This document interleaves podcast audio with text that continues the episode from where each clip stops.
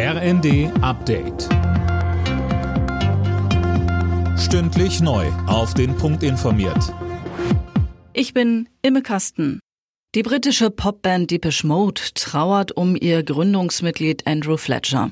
Der Keyboarder sei im Alter von 60 Jahren gestorben, das teilte die Band bei Twitter mit. Wir sind schockiert und voller Trauer über den zu frühen Tod unseres lieben Freundes, Familienmitglieds und Bandkollegen.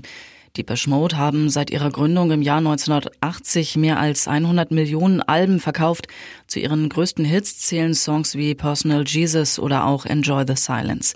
Fletcher war 2020 zusammen mit seinen Bandkollegen in die Rock'n'Roll Hall of Fame aufgenommen worden.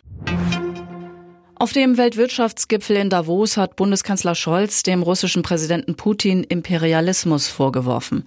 Mit seinem Überfall auf die Ukraine versuche er, Europa in die Vergangenheit zurückzubomben.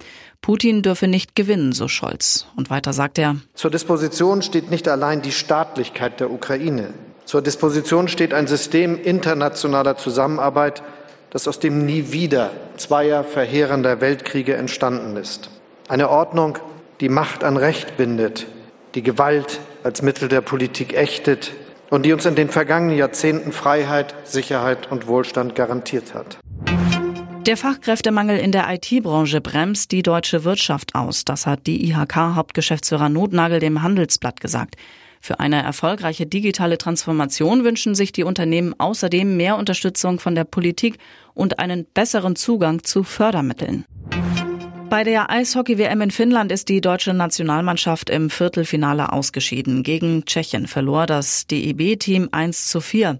Raus ist auch Schweden nach einem 3 zu 4 Nachverlängerung gegen Kanada. Alle Nachrichten auf rnd.de